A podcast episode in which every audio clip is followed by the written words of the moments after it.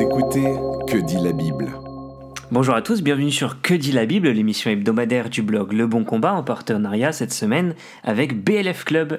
Je suis Alex Lopez, l'éditeur de ce podcast, et je suis accompagné pour cette dernière semaine de l'année de Guillaume. Salut Guillaume, Qu'est-ce que ça te fait d'enregistrer le dernier podcast de cette année? Salut Alex. Oh, ça me, ça me remplit de joie, euh, surtout parce que c'est la fin de l'année 2020. Ça fait plaisir. Euh, j'espère que l'année prochaine sera meilleure. En tout cas, il n'y a pas de meilleure année ou de plus mauvaise année. On est, on est soumis à la souveraineté de Dieu, n'est-ce pas? Mais euh, on espère qu'elle sera riche en, en, en, relèvement et surtout qu'on pourra sortir de nos maisons. Ça serait plutôt pas mal. Hein. Amen. C'est ce qu'on souhaite. C'est clair. cette semaine, on va aborder une question, une question d'interprétation biblique. notre question, c'est pourquoi est-ce que Jésus, sur la croix, a-t-il confié sa mère, Marie, à Jean, dans Jean chapitre 19, versets 25 à 27. Et si tu le permets, Guillaume, je vais lire très rapidement ces trois versets pour que ça puisse faire du sens pour ceux qui nous écoutent.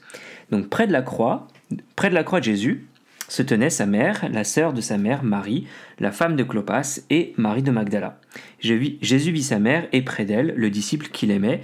Il dit à sa mère, Femme, voici ton fils. Puis il dit au disciple, Voici ta mère. Et dès ce moment-là, le disciple l'a pris chez lui. Première question, Guillaume. Est-ce qu'il faut lire ce récit de manière symbolique, comme de nombreux chrétiens le font?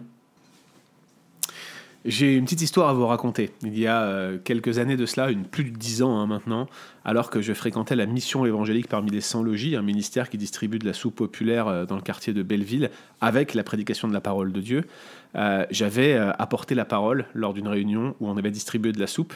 Et il y avait un homme qui venait, qui était sans domicile, mais qui était fervent catholique, qui euh, était proche d'un prêtre de, la paroisse d'à côté et qui était euh, foncièrement anti-protestant et qui passait son temps en fait à venir à ces soupes populaires, non pas qu'il en avait tant besoin, il était sans domicile fixe, mais il avait le soutien de l'Église catholique, mais il venait pour nous réfuter, vous voyez.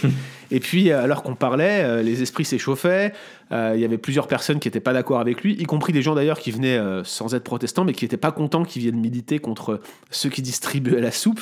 et à un moment donné, il me regarde, il me dit, femme, voici, ta, voici ton fils, fils, voici ta mère. Vous n'avez pas accueilli Marie chez vous, vous n'êtes pas le disciple que Jésus aimait, nous les catholiques, nous le sommes.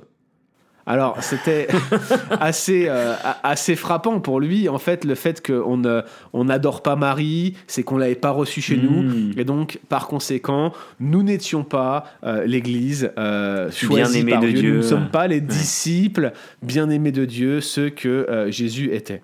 Alors ça, c'est une interprétation populaire, et j'avais même envie de dire malveillante, mais il y a des interprétations symboliques comme celle-ci, et c'est une question difficile que de savoir si la relation que Jésus euh, mourant établit entre sa mère et le disciple bien-aimé est symbolique, et si elle est symbolique, de quoi est-elle symbolique mm. Il y a euh, plein de suggestions en fait qui ont été faites, euh, et l'exégèse catholique romaine n'a pas retenu l'opinion bien sûr de, de, ce, de ce monsieur dont je vous parlais à l'instant, mais elle a eu plutôt tendance à voir Marie non pas tant sous les soins du disciple bien-aimé, mais plutôt l'inverse. C'est comme si, en fait, le disciple bien-aimé était pris comme une idéalisation de tous les vrais disciples, et euh, l'idée, c'était de penser Marie comme la mère de l'Église. D'ailleurs, pour certains chercheurs catholiques, comme le père Raymond Brown, ce thème est lié à cette typologie de la nouvelle Ève, Marie étant l'antitype de la première femme de l'histoire, elle peut dire euh, avec l'aide de l'Éternel, j'ai enfanté un homme. Et pour Brown, euh, le père Raymond Brown, qui est un spécialiste de l'Évangile de Jean, catholique, eh bien c'est pratiquement le point culminant de la mission de Jésus, puisque le verset suivant, verset 28, révèle que Jésus sait maintenant que toutes les choses ont été accomplies. Donc l'accueil euh, de, de ce disciple par Marie et non pas l'inverse, c'est le point d'orgue de l'Évangile de Jean. Mais cependant, le fait que le disciple bien-aimé ait accueilli Marie chez lui plutôt que l'inverse, eh bien, ça favorise plutôt l'idée qu'il a été chargé de s'occuper d'elle. Et la lecture théologique privilégiée par de nombreux exégètes catholiques tente en réalité euh, à aller dans un sens un peu contraire à une simple lecture historique du texte en fait. Il est certainement vrai que Jean utilise l'histoire pour enseigner la théologie, à vrai dire il ne fait que ça, et, même Jésus euh, euh, sur le modèle de Jean, ou plutôt Jean sur le modèle de Jésus, vont tous deux utiliser des événements, des institutions, euh, des déclarations historiques de manière symbolique pour euh, enseigner des vérités plus profondes à ceux euh, qui ont, je cite, des yeux pour voir, des oreilles pour entendre. mais de telles lectures théologiques sont en accord à chaque fois avec la lecture historique. Dans, ce cas, cependant, euh, le quatrième évangile, il met l'accent sur des thèmes assez clairs, l'exclusivité du Fils, euh, la finalité de son œuvre à la croix, euh, la promesse de l'Esprit Saint, et en conséquence, bah, il accorde quasiment pas d'importance à Marie, il lui donne quasiment aucun rôle à jouer dans le récit, et même il la réprimande légèrement, chapitre 2, verset 4, c'est une spécificité de Jean, il dit « Femme, qu'y a-t-il entre toi et moi ?» dit Jésus. « Mon heure n'est pas encore venue » lorsque sa mère lui demande d'intervenir miraculeusement.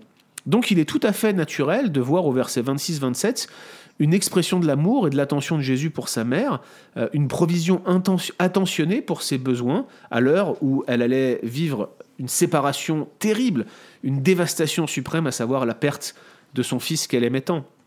Alors d'autres exemples, c'est euh, certains ont pris ce disciple bien-aimé euh, comme le représentant du chrétien idéal et Marie pour représenter le reste fidèle d'Israël qui aurait accepté Jésus comme le Messie promis le, reste, vous savez, là, quand je dis le reste, c'est cette théologie du reste, le petit troupeau d'Israël, ceux qui ont cru, c'est donc la mère de laquelle l'Église serait née.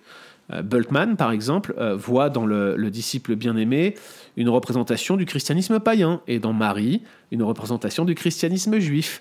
Ainsi, la patrie des juifs, euh, qui s'attarde près de la croix, surmonte l'offense de la croix et apprend à se sentir chez elle dans l'Église de plus en plus païenne, tandis que le christianisme païen est chargé de faire en sorte que euh, le reste juif se, sent, se sente chez lui en quelque sorte. Mais en réalité, ça n'a strictement rien à voir avec l'idée maîtresse du récit. Le disciple bien-aimé est lui-même juif, et à ce stade de l'évangile, il n'est pas encore parvenu à croire à la résurrection. D'ailleurs, il le fait seulement un peu plus loin, chapitre 20, verset 8. Donc, aucune de ces lectures n'est, euh, Alex, réellement convaincante. En tout cas, c'est intéressant de voir toutes les symboliques et les interprétations qui ont été euh, un petit peu avancées à travers l'histoire. C'est très édifiant, moi je les connaissais pas. Mais dans ce cas-là, si aucune de ces lectures ne sont convaincantes, euh, quel est donc le sens de, que la demande de Jésus a formulé à Jean? Les mots utilisés par Jésus, euh, note euh, le théologien Don Carson, voici ton fils, voici ta mère, ça rappelle les formules d'adoption légale. Alors ça les rappelle de loin parce que les formules d'adoption légale étaient prononcées à la deuxième personne, tu es mon fils, etc. etc. Mm. Euh, si Jésus était en quelque sorte le soutien de famille, avant de se lancer dans son ministère public, et il y a des raisons de le croire, c'était l'aîné. Hein. et si chaque mention de Marie pendant les années de son ministère implique que celui-ci s'éloigne tranquillement euh, des contraintes d'une famille purement humaine, sans la délaisser, mais vous voyez, il se dirige vers sa mission. Il est quand même merveilleux de se souvenir que, alors même qu'il était pendu mourant sur une croix, la croix romaine, mm. l'instrument de souffrance par excellence, alors qu'il souffrait comme le Messie promis, comme l'agneau de Dieu qui ôte le péché du monde, eh bien, il a pensé à sa mère et il a pris des dispositions concrètes pour elle euh, dans ce monde à partir de ce moment-là, à partir de cette heure, c'est le thème de l'heure, là, cette heure-là dans l'évangile de Jean, c'est-à-dire à partir du moment de la mort euh, et de l'exaltation de Jésus sur la croix, eh bien ce disciple l'a pris chez lui et il en a pris soin. Jésus n'a jamais euh, sombré sur le plan cosmique en quelque sorte, il gardait les pieds sur terre jusque dans sa mort et il a pris soin de manière concrète euh, des siens. Du coup, il était quand même d'usage que la mère pourtant soit prise en charge par les frères dans la loi de Moïse afin de subvenir aux besoins. Comment est-ce qu'on peut comprendre cette demande du coup, qui vient un petit peu euh, court-circuiter euh, les lois mosaïques? Bah, c'est une question euh, que, de nombreux exégètes se sont posées. Certains ont, trouvé surprenant d'ailleurs que les, frères de Jésus euh, n'est pas assumé cette responsabilité. Ils étaient où les frères de Jésus justement pour prendre soin euh, de la mère de Jésus? Pourquoi est-ce qu'il est obligé de la confier à un disciple? Mais outre le fait euh, qu'ils étaient à, ce moment-là certainement assez indifférents à leur frère aîné, hein, vous relirez dans le chapitre 7 comment ils se détournent de lui, ils étaient peut-être même pas à Jérusalem puisque leur maison, nous dit chapitre 2 verset 12, était établie à Capernaum, donc en Galilée. Barrett objecte que leur manque de foi ne pouvait pas annuler une forme de justice sociale. C'est vrai, mais là, ce qu'on a sous les yeux, c'est pas une scène juridique. Jésus montre qu'il prend soin de sa mère, alors que elle et le disciple bien-aimé, qui est Jean, bien sûr, traversent euh, probablement leur heure euh, la plus sombre. Et puis bien sûr, on sait ensuite que les, frères de Jésus, au moins Jacques et Jude, euh, se sont convertis et probablement ont pris soin de sa mère. Mais Jésus, mm. à ce moment précis, avec les personnes présentes, a su confier cette mère en tristesse, en, pleine souffrance, qui voyait son fils mourir d'une mort affreuse et douloureuse, à ce disciple bien-aimé en qui il avait entièrement confiance. Donc, mm. clairement, on voit ici le soin que Jésus apporte aux tiens. Je pense que c'est vrai, on s'attache beaucoup trop à l'information historique et moins au ressenti immédiat Absolument. de la situation qui devait être très très noire à l'époque. Absolument. Donc je pense que ça vient très vraiment éclairer cette dimension-là. Mais du coup, quelle application est-ce qu'on peut en tirer nous aujourd'hui? Bien, première application, euh, nous sommes tous appelés à prendre soin des nôtres. Pas la peine de faire une grande symbolique sur ce texte pour aller déduire cela. 1 Timothée 5, verset 8, si quelqu'un n'a pas soin des siens, et principalement de ceux de sa famille, il a renié la foi, il est pire qu'un infidèle, et notre Sauveur sur la croix, qu'est-ce qu'il a fait? Il a pris soin de sa mère de manière concrète. À combien plus forte raison, nous qui sommes dans cette vie euh, encore debout en quelque sorte, devrions-nous avoir à cœur de prendre soin des nôtres?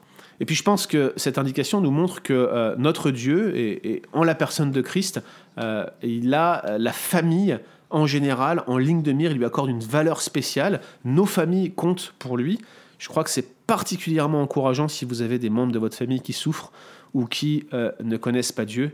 En réalité, ce texte, ce court texte, nous rappelle que nous pouvons compter sur son soin en tout temps, même quand il était en train de donner sa vie pour nous.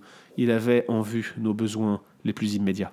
Amen. Merci Guillaume. C'est toujours particulièrement profond lorsqu'on prend conscience d'une recommandation qui est faite à un tiers dans la parole et qu'elle prend une application personnelle. Je pense qu'on est vraiment appelé à prendre soin de la grande famille de Dieu qui nous a été donnée et également de la famille la plus proche, biologique, euh, en tout temps, même dans les heures les plus sombres.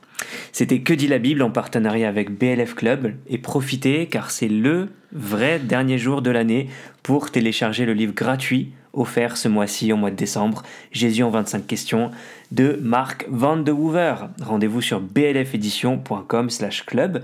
Bien entendu, vous retrouvez les informations dans les liens du podcast.